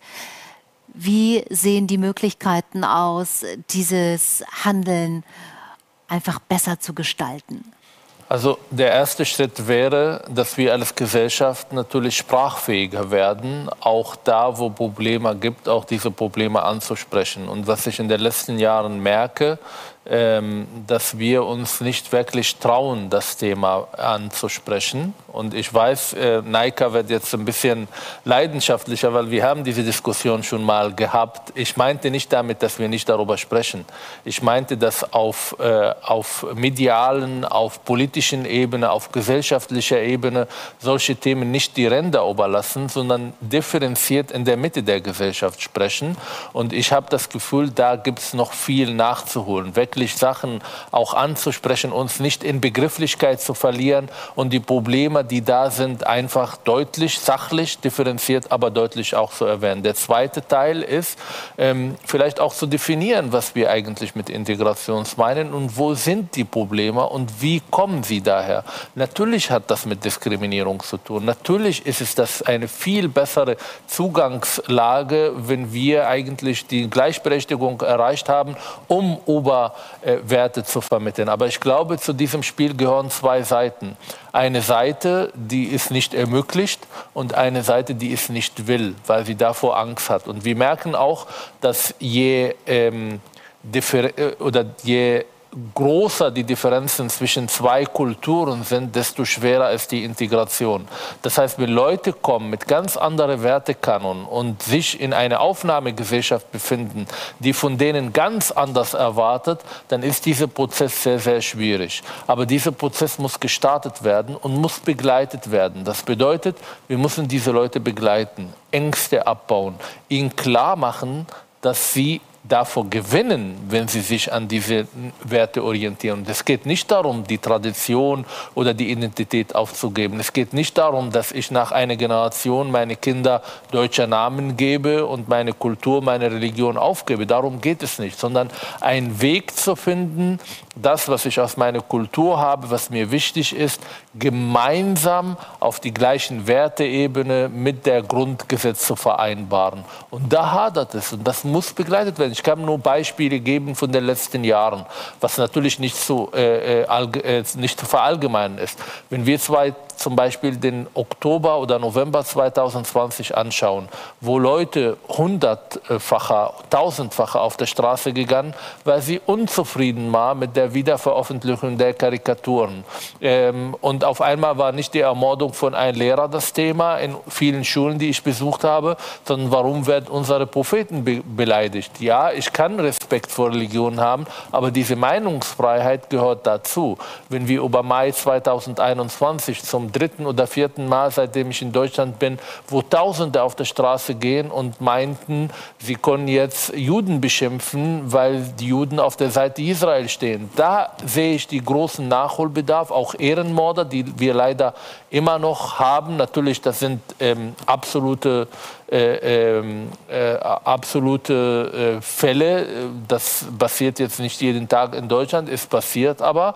Und darunter gibt es ganz viele Unterdrückungsmechanismen, die tagtäglich da sind aufgrund von Sozialisation. Und das will ich abbauen. Und damit ich das abbaue, brauche ich Partner, ich brauche Unterstützer, ich brauche Schulen, die fähig sind, solche Sachen anzusprechen, ohne zu diskriminieren, aber mit dem Ziel natürlich, diese Leute zu erreichen. Ich sage nur einen Satz. Ich glaube, das ist zentral. Wir haben was anzubieten. Wir können so einfach Apple für Apple-Produkte begeistern, aber wir schaffen es nicht vor Gleichberechtigung, vor Freiheit, vor äh, Selbstbestimmung zu begeistern. Und da, glaube ich, brauchen wir eine unfassbare Offensive, weil wir als Gesellschaft unfassbar viel anzubieten haben. Naika Vorotan, ich würde äh, den Satz gerne aufgreifen. Wir haben was anzubieten. Sie beide waren auch in der Jury der Bundeskanzlerin ähm, der vergangenen Legislatur, als es um den Integrationspreis ging. Nun sind Preisverleihungen immer etwas Schönes. Es ist ein Spotlight. Alle gucken hin und äh, es werden Initiativen, Personen ausgezeichnet, aber dann ist vielleicht auch mal wieder äh, öffentlich zumindest das Licht ein bisschen kleiner. Wie nehmen Sie diese gesellschaftliche Wahrnehmungen für dieses Thema? Wie, wie fällt Ihnen das auf? Schmerzt es, dass dann die Scheinwerfer etwas dunkler werden für das Thema, für diese Debatte, die auch ähm, Ahmad Mansour gerade an dieser Stelle einfordert? Äh, ich denke, die Scheinwerfer sind tatsächlich immer noch an. Äh, besonders natürlich jetzt, weil wir gerade äh, wieder mit sehr akut mit neu ankommenden ähm, Geflüchteten konfrontiert sind. Und äh, das ist im Grunde genommen ein Thema, äh, Ahmad und ich sind da ja jetzt schon seit sehr langer Zeit, mehr als einem Jahrzehnt in diesem Themenfeld aktiv. Und äh, man muss sagen, es ist klar geworden, dass die Migrationsfrage ähm, gen genauso zu einem globalen Thema des kommenden Jahrzehnts gehört, wie die Klimafrage und genauso wie die Technologiefrage. Also es gibt ganz bestimmte Fragen, die gehen einfach nicht mehr weg. Die Klimafrage, selbst wenn sie im Moment äh, nicht so stark im Fokus äh, plötzlich wieder steht, ist sie trotzdem unterlaufend permanent akut. Äh, und äh, in diesen Feldern ist einfach noch einiges sehr, sehr stark zu tun. Und mit jeder neu ankommenden ähm, Bewegung sind eben nochmal neue Herausforderungen verknüpft. Jetzt sehen wir das, heute sind die Zahlen gekommen, äh, bei den Ukrainern, die gekommen sind, sind äh, 75 Prozent Frauen mit Kindern im Altersdurchschnitt von 35, vor allen Dingen auch mit kleinen Kindern. Wenn wir jetzt hier stehen und plötzlich unsere Arbeitsmarktmaßnahmen im Kopf anrollen, dann müssen wir erstmal, sind wir mit der Situation konfrontiert, dass wir überhaupt nicht genügend Kita-Plätze, noch nicht mal genügend Schulstrukturen haben, um diese Kinder aufzunehmen. Das heißt, das ist das, was ich meine, von, vom strukturellen Faktor her kommend, wird man zwar sagen, Mensch, da kommen Frauen und Kinder, das können wir besser, äh, damit können wir als Gesellschaft besser umgehen als mit den äh, jungen Männern. Das mag an einem Punkt seine Berechtigung haben und im nächsten Moment wiederum nicht, weil genau diese jungen Frauen, die kommen, die sind die, die auch die Kinder pflegen, die sind die, die einfach nicht direkt äh, in, in irgendeine Lehre, eine Ausbildung oder einen frei gewordenen Arbeitsplatz gesteckt werden können. Plus tatsächlich, solange sie in Berlin sind, wir haben hier in Berlin relativ gute Kita-Strukturen, aber ich muss jetzt gar nicht sagen, wer immer hier versucht hat, einen Kita-Platz zu finden, weiß auch, wie kompliziert das ist. Genauso wie wir alle wissen, dass es extrem kompliziert ist, eine Wohnung zu finden in Berlin. Und selbst wenn von heute auf morgen kein einziger Migrant mehr kommen würde und auch alle die anderen, die schon hier sind, äh, im Grunde genommen verteilt würden, hätte Berlin ein Problem mit dem sozialen Wohnungsbau. Das heißt, bestimmte Probleme sind vorgelagert, sie sind strukturell und sie sind unabhängig von der migrantischen Frage. Andere Probleme wiederum, wie, wie verändert sich der Schulkontext? Äh, wie verändert sich das Sprachlernen? Wie äh, können, können wir möglicherweise Schulen so denken, dass das passiert, was wir uns ja in den letzten Jahren erst erarbeitet haben. Der Punkt, an dem Ahmad gerade war, zu sagen, man kann sein Kind äh, auch mit, mit äh, Herkunftsnamen benennen. Man kann auch die eigene Sprache noch sprechen oder die eigene Tradition. Das ist ja nun etwas, was in den letzten 10, 15 Jahren der teilweise sehr hitzigen Debatten sich erst so gesetzt hat. Wir haben lange Jahre Debatten gehabt, wo die Erwartungshaltung sehr assimilativ war. Also äh, ganz lange war die Vorstellung von Integration eine, man hört keinen Akzent mehr, man hört keinen Artikelfehler mehr und man äh, kann auch, sollte auch möglichst nicht mehr sein eigenes Essen essen und schon gar nicht äh, seine eigenen Gebete sprechen. Äh, also in dieser konfrontativen Art und Weise funktioniert aber auch oft Gesellschaft. Ne? Dialektik funktioniert. Die einen kommen mit einer harten These, die anderen kommen mit einer absoluten Antithese. Und aus diesem stark gegeneinander diskutieren entwickelt sich gesellschaftlicher Fortschritt. Im besten Falle. Im schlechtesten Falle entwickelt sich daraus Polarisierung, Abwehr und Spaltung.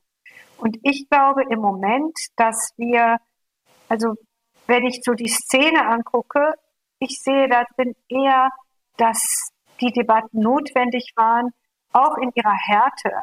Und ich sehe, dass sich sehr vieles verändert, dass ähm, die Anerkennung unterschiedlicher Kulturen genauso voranschreitet wie sicherheitspolitische Maßnahmen, wo man drauf schaut, dass sich ganze Gruppen nicht abkapseln. Ich, hab der, ich bin der Meinung, dass auch innerhalb sehr konservativer, orthodoxer äh, Strukturen äh, vielen klar geworden ist, beziehungsweise spätestens die zweite Generation reingebracht hat, dass äh, im Grunde genommen man lieber in vielen Moscheen auch auf Deutsch Gebete hören möchte, weil die Kinder einfach die Herkunftssprache gar nicht mehr so richtig können. Parallel dazu haben wir natürlich weiterhin sich radikalisierende Gruppen und auf die kann man erstmal nur vorrangig sicherheitspolitisch präventiv oder mit Deradikalisierungsmaßnahmen schauen. Aber worauf ich eigentlich hinaus will, wir leben in einer so komplexen Zeit, dass alle diese Diskurse gleichzeitig stattfinden. Während einer mit Migrationshintergrund Minister wird, gibt es auch andere, die wandern nach Syrien aus und schließen sich dem IS an. Diese Gruppen sind zeitgleich da. Und das macht das so schwer, die Betrachtung einzuengen. Also man muss tatsächlich versuchen, immer diese Komplexität mit ins Auge zu fassen. Ahmad Mansour, wenn Sie auch auf die täglich ankommenden ukrainischen Geflüchteten schauen, viele Frauen, viele Kinder, und wenn Sie Revue passieren lassen, auch aufgrund Ihrer täglichen Arbeit, dass dieses Ankommen, das sich emotional verankern, sich einlassen auf eine Gesellschaft ein langer Prozess ist. Was geht Ihnen durch den Kopf mit Blick auf diese neuen Herausforderungen und vielleicht auch die Erfahrungen, die es bis jetzt gibt? Fehler, die man vermeiden könnte und ein Weg für eine Gesellschaft, der uns allen vorschwebt, als äh, unser Ziel? Mehrere Punkte, die, glaube ich, enorm wichtig sind. Äh, Neike hat gesprochen von ihrer Erfahrung, als sie nach Deutschland kam und erstmal nicht wirklich angekommen ist, weil sie dachte, sie kehren zurück. Wir kennen das nicht nur von Naika, wir kennen es noch fataler leider von den Gastarbeitern. Ähm, Sie haben ja vorher auch angesprochen, die wirklich von der Mehrheitsgesellschaft, aber von sich selber auf Koffer gelebt haben. Das heißt, sie haben gesagt, ja, in zwei, drei Jahren, noch fünf Jahre, dann kehren wir zurück. Das ist vor allem für die Kinder und Jugendliche, aber auch für Erwachsene fatal. Deshalb ist mein Appell zu sagen, ich hoffe sehr, dass alle Sura, alle äh, ähm, äh, Ukrainer irgendwann, wenn sie wollen, ihre Heimat wieder, äh, in ihrer Heimat wieder leben können. Aber wenn wir richtig mit diesen Einstellungen auch die Integration betreiben, dann glaube ich, machen wir genauso die gleichen Fehler.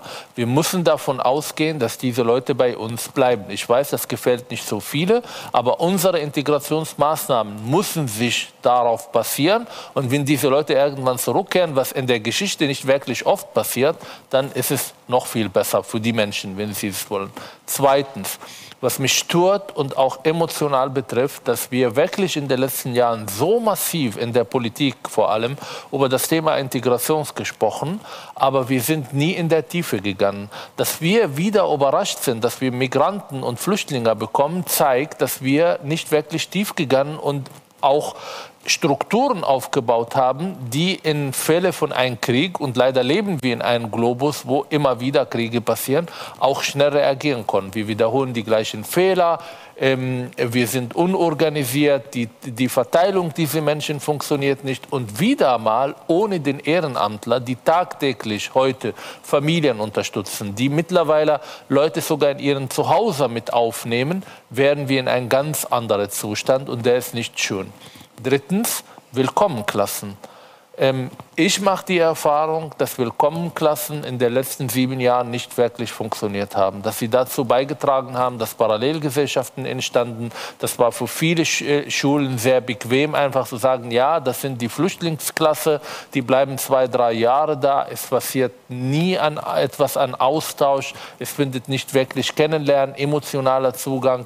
Und ich würde jetzt appellieren, und ich finde, es ist zu spät zu sagen, je schneller diese Leute in Regelunterricht kommen, vor allem die Kinder, desto besser. Ja, sie müssen und brauchen auch Deutschunterricht zusätzlich, aber ich will, dass die Leute in Regelunterricht kommen und nicht sozusagen separiert werden, indem man sagt, ja, noch zwei Jahre lernt ein bisschen Deutsch und dann nimmt ihr noch eine Sprache mit. Das funktioniert nicht. Und der allerletzte Punkt ist die, ähm, die Trauma, die diese Leute mitbringen.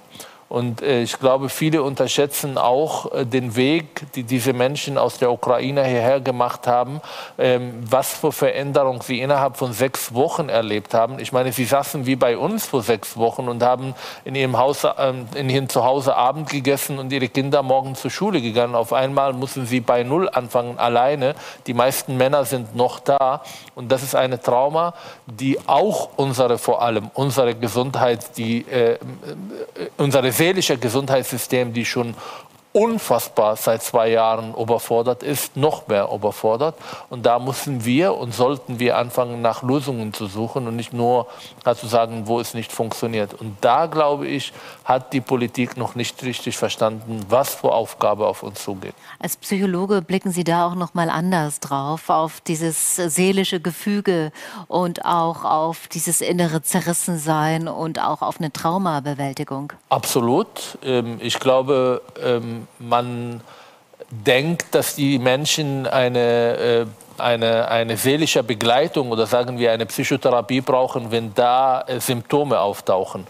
Ähm, erfahrungsmäßig tauchen diese Symptome nach Jahren, meistens nachdem die Leute ankommen, nachdem sie nicht mit Überleben beschäftigt sind. Das haben wir bei den Sura genauso bemerkt. Erstmal, wenn sie eine Wohnung gehabt haben, gearbeitet, die Sprache beherrscht, auf einmal Schlafstörung, Panikattacken und so weiter und so fort. Aber wir sind unvorbereitet. Ich meine, es ist nicht nur die Ukrainer-Krise, es ist nicht nur die, äh, äh die syrische Flüchtlinge oder die irakische Flüchtlinge. Es ist noch dazu zwei Jahre Corona-Maßnahmen, die die Kinder am meisten getroffen hat, wo seit fast eineinhalb Jahren fast unmöglich in Großstädten eine Psychotherapieplatz äh, zu bekommen. Und das kommt zusätzlich. Und da, glaube ich, brauchen wir eine strukturelle Veränderung, um schnell agieren zu können, bevor wir auch noch eine Gruppe irgendwie zu lange vergessen. Naika Forotan, Sie haben genickt beim Stichwort äh, Schulbildung und auch beim Strukturieren derer, die neu sind in einem Schulsystem es fiel äh, auch dieser harte Satz, die Willkommensklassen haben nicht so funktioniert, wie man es erwartet hat. Aber jetzt reden wir wieder von Willkommensklassen. Wo würden Sie ansetzen? Warum ist das gescheitert? Wie sieht die bessere Lösung aus? Das Problem ist und die große Frage, wie oft können wir es uns leisten, immer wieder von vorne anzufangen und immer wieder die gleichen Fehler zu machen? Äh, wir haben ja tatsächlich beim Anwerbeabkommen 1955 und eben wurde es ja gesagt, äh, das sogenannte Heinz Kühn mit dem Kühn-Memorandum war ja erst Ende der 70er Jahre. Das heißt, es hat 25 Jahre gedauert, bis jemand kam und gesagt hat, äh, diese Menschen bleiben jetzt und wir müssen uns überlegen, wie wir sie in Schulen, im Arbeitsmarkt, im Wohnungssektor und so weiter unterstützen oder integrieren. Damals wurde ja die große Frage das erste Mal gestellt. Da waren die Leute schon äh, sehr lange hier. Und wir hatten tatsächlich da schon 25 Jahre dieser sogenannten Ausländerklassen hinter uns, so hießen die damals, mit der Idee, okay, die kommen hierher, die bleiben ja nicht hier, also sollen ihre Kinder auch nicht mit den anderen Kindern in die Schule gehen. Das Wichtigste ist, dass sie ihre Sprache nicht verlernen, weil die sollen direkt wieder zurückgeschickt werden. Solche Anfangsfehler haben dann lange, lange die Debatten noch bis in die 2000er hineingeprägt. Und so wie Ahmad Mansour eben gesagt hat, die, man hat direkt wieder bei den 2015, 16 ankommenden syrischen und afghanischen Geflüchteten den gleichen Fehler gemacht. Schulen, segregierte Schulklassen geschaffen und im Moment ist es bei den ukrainischen Kindern interessanterweise umgekehrt gewollt. Da ist auch noch ganz stark die die gehen alle zurück. Ich bin wirklich gespannt, wie lange wir diese Idee aufrechterhalten werden. Die ist auch natürlich bei den traumatisierten ukrainischen Geflüchteten gerade. Wir bleiben hier nicht, wir gehen zurück. Aber wir müssen uns ehrlich machen, wer glaubt, dass diese große Gruppe in so kurzer Zeit wieder wird zurückgehen können in diese kaputten Städte, der, das ist ein Mythos. Und ähm, da ist gerade die Idee, die ukrainischen äh, Bildungsfachleute wollen, dass die Kinder in Ukrainisch unterrichtet werden. Im Grunde genommen fängt das an, wo wir 1955 mit gestartet haben. Ich bin absolut bei Ahmad Mansour zu sagen, wir müssen die Schulen und die Bildung tatsächlich stärker integrativ und gemeinsam aufsetzen. Jetzt fragen wir Sie nochmal und geben den Ball zum dritten Mal ins Publikum, um äh, mit Ihnen ins Gespräch zu kommen. Äh, sehr verehrte Damen und Herren, äh, dritte Frage an Sie in unsere virtuelle Runde. Ähm, wie können wir die gesellschaftliche Integration und die politische Repräsentation von Menschen mit Migrationshintergrund fördern? Vielleicht auch gerade angesichts dessen, was wir jetzt in den äh, letzten Momenten hier gehört haben. Also, Sie sind eingeladen, äh, Ihre Meinung an dieser Stelle einzugeben und mit uns ins Gespräch zu kommen. Wir lassen Ihnen eine Weile Zeit und äh, dann schauen wir, was Sie uns mitgeben, auch am Ende unserer Diskussion, um mit Ihnen Bilanz zu ziehen, unseres Gespräches. Ahmad Mansour, das heißt, diese Gesellschaft, haben wir gerade äh, gehört, hat aus vielen Fehlern nicht gelernt. Viele Fehler wiederholen sich und äh, strukturell auch ein, eine Symbiose zu schaffen, die das Ankommen, das sich hier auf etwas Neues einlassen, also neue Werte annehmen, dass es doch etwas schwerer macht. Dennoch von Ihnen der schöne Satz, schaut, wir haben was zu bieten. Und gleichzeitig dieses Wir als Gesellschaft neu zu definieren. Wie müssten, wie könnten die nächsten Schritte aussehen? Was würden Sie ändern? Was würden Sie fordern? Und äh, wo würden Sie ansetzen? Über offene Debatten haben wir gesprochen. Das fordere ich ja die ganze Zeit. Das müssen wir sprachfähiger werden und solche Themen nicht die Ränder überlassen, sondern differenziert in der Mitte sprechen. Ich bin, je mehr ich in Schulen arbeite und je mehr ich äh, lese und Diskussionen und Gespräche mit Schüler und Schülerinnen und Eltern, desto mehr denke ich, wir brauchen eine radikale Schulreform. Die Schule von heute funktioniert nicht mehr für die Zielgruppe von heute. Und die Zielgruppe ist vielfältiger. Es kann nicht sein, dass wir Lehrer und Lehrerinnen haben, die natürlich tagtäglich unfassbar leisten, seit zwei Jahren noch viel mehr, ähm, die aber in in Schulen arbeiten, wo mittlerweile 80, 90 Prozent Menschen mit Migrationshintergrund da sitzen und diese Lehrer und Lehrer in ihren Ausbildung nicht mal ein oder zwei Kurse äh, besucht haben, wo es um interkulturelle Kompetenz zum Beispiel geht, um ähm, Kennenlernen von den Kulturen der Schüler und Schülerinnen, mit denen sie arbeiten, um Konflikte irgendwie besser zu verstehen. Ich bin ja fast ausgebucht mit Fortbildungen für Lehrer und Lehrerinnen, die damit irgendwie nicht klarkommen, weil da gibt es antisemitische äh, Aussagen, da gibt es irgendwie Zwangsverheiratung, da gibt es irgendwie Ablehnung von Frauen, alles Autoritäten und so weiter und so fort. Und das ist eine unfassbare Überforderung. Das bedeutet, ich brauchen, wir brauchen eine Schule erstmal, die allen, egal woher diese Kinder kommen, die gleichen Chancen geben auf Bildung und nicht sehr schnell auch in Klassen denken, nach der fünften Klasse hier in Berlin, in Leute, die sozusagen jetzt plakativ gesagt Versager, die keine Chance auf Abitur haben, keine Chance aber auch auf Ausbildung haben und diejenigen, die zur Elite gehören und äh, sehr schnell und sehr einfach dann sozusagen hier in diesem Land Karriere machen sollen. Das soll sich radikal ändern. Wir brauchen Lehrer und Lehrerinnen, die in der Lage auch Werte zu vermitteln in den Schulen. Wir brauchen eine Schule, die in der Lage auch politische Diskurse zu führen. Also ich denke an England und ihre Debattenkultur zum Beispiel oder äh, Debattierclubs, die die da haben, wo Kinder schon ganz froh lernen, über auch politische Themen zu diskutieren und leidenschaftlich, argumentativ äh, äh, bei Pro und Contra auch zu arbeiten. Das, glaube ich, ist enorm wichtig für die Wertevermittlung und für die demokratischen Grundprinzipien.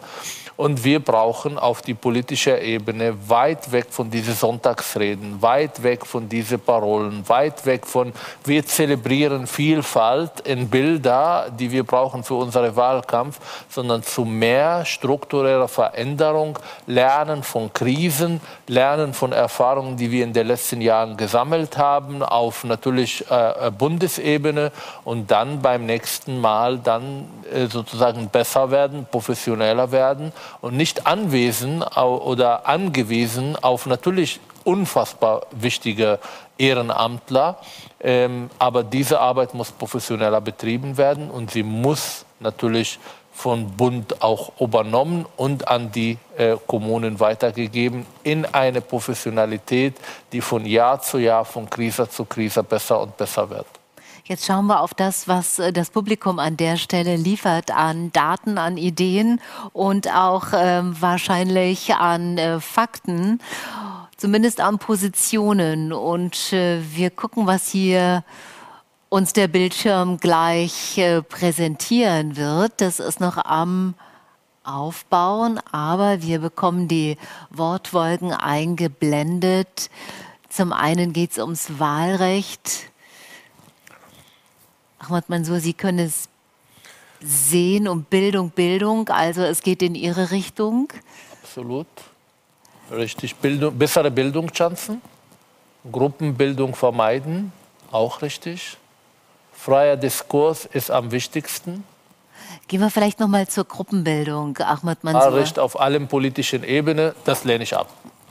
Auf allen, das lehnen Sie ab? Also ich habe gesagt, auf kommunaler Ebene ja, auf äh, Bundesebene, auf Landesebene, glaube ich, ist dieser Prozess, die die Menschen haben, dass es in allen Demokratien, dass die Leute auch irgendwann, die eingebürgert werden, dann die Staatsbürgerschaft bekommen, nur dann, glaube ich, ist eine politische Partizipation auch Sinn macht.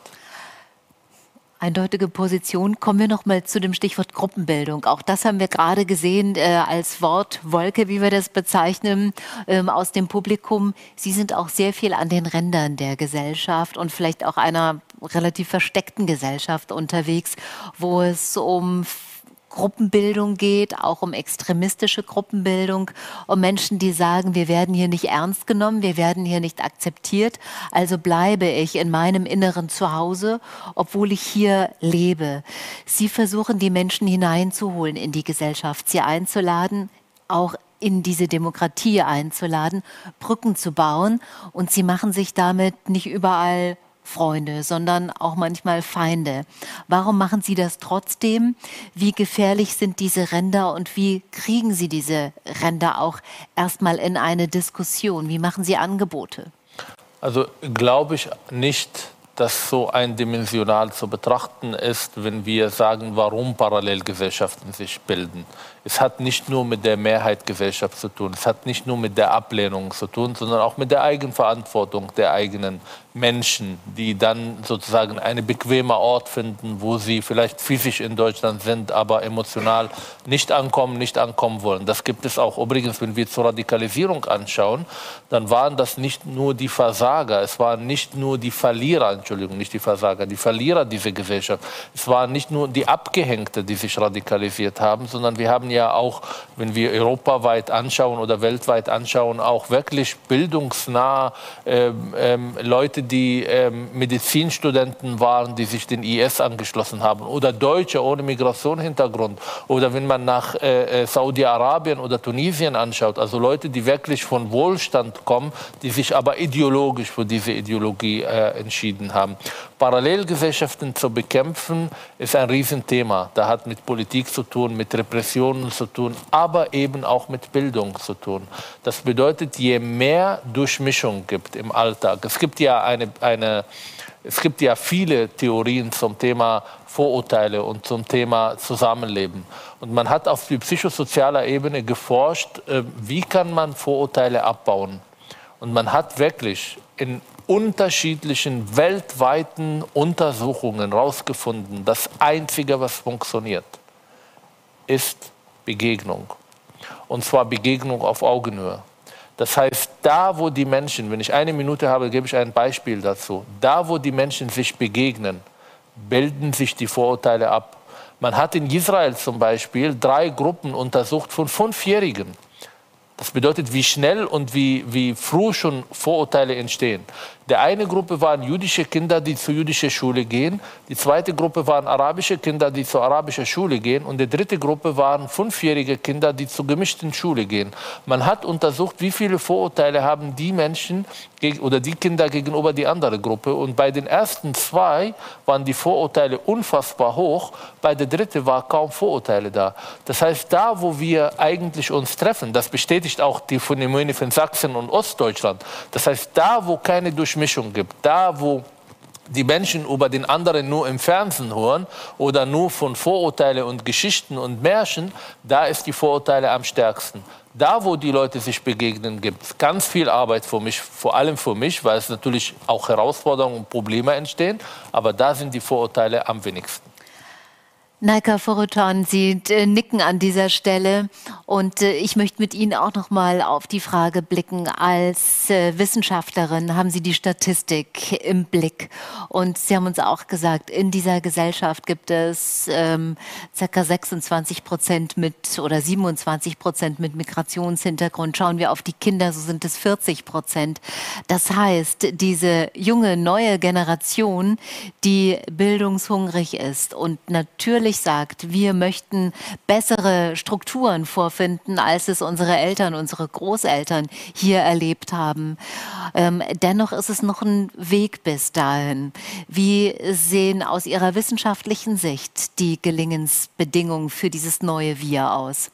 Ähm, man muss noch mal sagen, also diese man, man kann nicht pauschal sagen, diese Generation ist bildungshungrig, weil Dort gibt es genauso bildungsferne, abgehängte, desinteressierte Kriminelle, welche die überhaupt keine Lust auf Schule haben, wie in anderen Regionen auch. Also diese Gruppe 40 Prozent mit Migrationshintergrund ist extrem heterogen.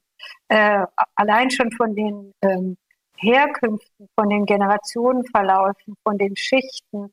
Also das äh, ist schon eine Herausforderung an sich für uns in der Wissenschaft, dort innerhalb der sozialen Gruppen zu untersuchen.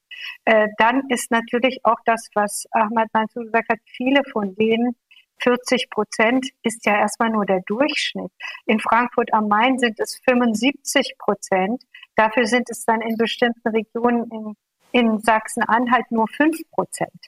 Äh, also das ist nicht gleichermaßen 40 Prozent über ganz Deutschland verteilt, sondern äh, in, in, in diesem Moment wird es sehr schwer, so etwas wie das, was Ahmad eben äh, Durchmischung genannt hat, zu erzielen, wenn die demografischen Realitäten ganz andere sind. Also äh, in, in einer, äh, in, in, keine Ahnung, Städten in Ostdeutschland eine Durchmischung zu erzählen, erzielen, wird schwierig sein, weil es dort kaum Migranten gibt.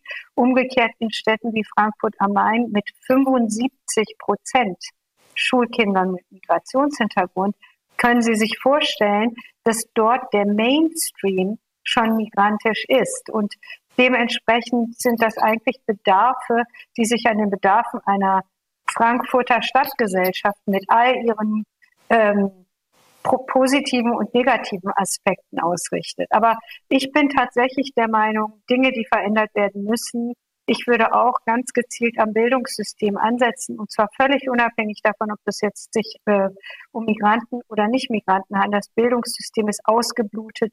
Wir haben einen akuten Lehrkräftemangel in Berlin. Wir kommen an der Humboldt-Universität mit der Ausbildung der Lehrkräfte überhaupt nicht mehr nach. Und gleichzeitig haben wir vor ein, zwei Jahren mit der Friedrich-Ebert-Stiftung eine Studie gemacht, wo wir gesehen haben, bis 2036, also das sind noch knapp 15 Jahre wird die Hälfte des öffentlichen Dienstes in Rente gehen. Die Hälfte. Und wir haben noch überhaupt nicht die Kapazitäten, um die Nachkommenden auszubilden. Um sie überhaupt auszubilden für einen Sektor, der dann ganz stark, der öffentliche Dienst ist sozusagen das, was das Wertekorsett der, der äh, Gemeinschaft verinnerlicht. Tagtägliche Arbeit mit der Bevölkerung da muss man tatsächlich auch noch mal rein investieren in wir werden auf einen akuten Arbeitskräftemangel zusteuern. Und ich glaube, neben Bildung müssen wir neue Ausbildungsformen und Ausbildungssektoren ganz, ganz stark ins Auge fassen.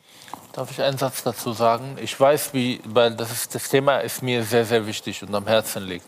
Durchmischung bedeutet nicht, dass wir jetzt äh, wie in den USA mit Busse die Kinder von einer Stadt zur Stadt gehen, Durchmischung bedeutet aber langfristiger Wohnpolitik. Durchmischung bedeutet ganz andere äh, äh, äh, Bildungspolitik. Zum Beispiel, ich habe eine Schule in Israel besucht, wo die Kinder miteinander bis zum 12. Klasse gemeinsam geblieben. Wir haben unterschiedliche Abiture gemacht oder manche gar nicht Abitur gemacht, aber wir waren die, in die gleiche Klasse. Das heißt, unser Alltag war Schwachen und Stärken zusammen. Und das meinte ich mit Durchmischung, auch wenn es natürlich in manchen Städten nicht so einfach zu äh, zu bewältigen. Aber wenn wir nach Zellendorf zum Beispiel anschauen, in Berlin, wo kaum Menschen mit Migrationshintergrund da sitzen, und Neukölln, dann glaube ich, da haben wir zwei Ghettos, die man sehr einfach abbauen kann innerhalb eines Staates. Eine, eine, eine, eine Stadt sozusagen. Ja. Und natürlich, Sie haben völlig recht, es ist sehr unterschiedlich, wenn man auf die gesamte Bundesrepublik äh, schaut und auf den Bildungshunger. Das stimmt, äh, Frau Vorotan, äh, das ist durchaus äh, sehr unterschiedlich und differenziert zu betrachten. Wir haben mit Ihren Positionen, mit Ihren Antworten und mit dieser Debatte ein kleines Licht geworfen. Dabei, finde ich, sind sehr großartige Sätze gefallen. Von Ihnen einmal dieses wir neu denken, auch dieses wir haben was zu bieten. Da liegt viel in der Waagschale. Gleichzeitig haben wir gemerkt, Frau äh, Vorotan, dass äh, die Schritte kleine sind bis jetzt, obwohl Sie sagen, es ist viel passiert in den vergangenen Jahrzehnten, aber strukturell benennen Sie immer und das auch sehr klar, sehr deutlich, sehr kritisch, diesen großen Nachholbedarf, strukturell etwas zu ändern und sagen, wir sind da. Bitte auch keine Angst haben vor ähm, den Veränderungen und auch vielleicht ähm, vor Macht abgeben, Menschen reinlassen, anderen Menschen eine Chance geben, weniger Sonntagsreden, mehr machen. Ich würde Sie dennoch um ein Schlusswort bitten. Wer von Ihnen würde anfangen wollen? Necker Vorotan? Ja, ich, ich würde gerne den Blick darauf lenken, dass Deutschland wirklich sich in den letzten äh, Jahren, besonders seit 2015, zu einem der dynamischsten Migrationsakteure weltweit entwickelt hat. Deutschland ist an zweiter Stelle hinter den USA, was die absolute Zahl der ähm, First Generation Immigrants angeht, also der Neuzuwandernden. Und es ist in den Top Five, was, was die Zahl der ähm, Refugee Accepting Countries, also der äh, Länder, die Geflüchtete aufnehmen, angeht. Jetzt wird wahrscheinlich Polen noch mit in die Top Five aufrücken. Also wir haben Migration in den letzten Jahren sehr dynamisch verarbeitet. Wir haben, wir sind als Land sehr sichtbar geworden über diese Migrationskarte, aber politisch ist das noch nicht verankert. Es wird immer wieder, was ich eben gesagt habe, so getan, als sei das ein Ausnahmezustand und äh, dann wird man wieder überrollt von Ukraine und möglicherweise als nächstes von Georgien. Und wenn das so weitergeht, könnten wir uns sogar vorstellen, dass vielleicht Polen und Polen hierhin fliehen müssen. Also das heißt, die, ich würde als Schlusswort sagen, wir müssen die Migrationsfrage stärker als eine äh, Frage betrachten, wo wir sozusagen sicherheitspolitisch gesprochen vor die Lage kommen. Das heißt, dass wir selber tatsächlich ein politisches Konzept haben und nicht immer nur reaktiv sind, dann schnell die Augen zu machen denken, jetzt ist es vorbei und jetzt passiert nichts mehr, sondern ich würde dafür plädieren, dass wir gemeinsam nicht nur eine Integrationspolitik, sondern eine proaktive Migrationspolitik für Deutschland, also als Rolle Deutschlands in der Welt, darüber noch mal stärker nachdenken. Mhm. Eine Feststellung und ein Appell. Meine Feststellung ist, diese Identitätsverlustängste, die wir vorher gesprochen haben, die findet man auf beiden Seiten. Die findet man bei den Flüchtlingen und Migranten und Menschen mit Migrationshintergrund, die natürlich Angst haben, wenn sie die Werte dieser Gesellschaft annehmen, dass sie was verlieren. Und wir haben sie auf die Mehrheitsgesellschaft, die natürlich auf der Straße draußen, vor allem seit 2015, eine ganz andere Gesellschaft treffen. Und nicht alle reagieren begeistert, sondern haben Angst, ihre Deutschsein zu verlieren, ohne jetzt das bewerten zu wollen. Diese Identitätsverlustängste muss man abbauen. Und ich glaube, der erste Schritt dazu ist, genau wie heute Abend, einfach eine Sprache zu verleihen. Einfach dieses Thema äh, zu ermöglichen, auch eine kontroverse Diskussion zuzulassen, das Thema nicht zu einem Moralthema zu machen, immer aber mit dem Ziel, eine Lösung zu finden. Dann glaube ich, die Kräfte, die natürlich sehr unterschiedliche Meinungen haben, aber alle den Ziel haben, diese Menschen, die bei uns sind, zu Teil dieser Gesellschaft zu machen, sind die stärksten. Und wenn wir diese Diskurs zulassen, dann glaube ich, werden wir alle, auch wenn es ein bisschen wehtut, aber Diskurskultur sollte wehtun, werden wir nicht nur schlauer, sondern haben auch neue Ideen, um diese große Herausforderung, aber auch Chance zu bewältigen. Ich finde das ein schönes Schlusswort. Vielen herzlichen Dank an Sie, Ahmad Mansour, an Naika Forotan. Danke fürs Mitdiskutieren virtuell bei uns und danke fürs Durchhalten, ähm, trotz äh, dessen, dass Sie krank sind. Danke auch an Sie, sehr verehrte Damen und Herren, an den äh, Bildschirmen zu Hause, auch für das äh, Mitdiskutieren in unserer Fragerunde. Und wir haben festgestellt, Herr Mansour, nicht jede Frage ist eine glücklich gewählte Formulierung. Daran können können wir arbeiten. Das werden wir tun. Also vielen lieben Dank und äh, auch an Sie, auch an die Technik hier im Raum. Und wir lernen auch, mitbestimmen heißt viel miteinander offen diskutieren. Es darf auch mal schmerzhaft sein, aber es sollte lösungsorientiert sein. Und äh, genau um diese Debatten wird es auch in den nächsten Diskussionen hier in dieser kleinen Reihe gehen. Wir freuen uns auf Sie, wenn Sie dabei sind und verabschieden uns an dieser Stelle bei Ihnen mit Dank nochmal an Sie ähm, aus Berlin für diesen Moment. Vielen Dank. Dies war ein Podcast der Bundeskanzler Willy Brandt Stiftung. Für mehr besuchen Sie uns auf www.willy-brandt.de.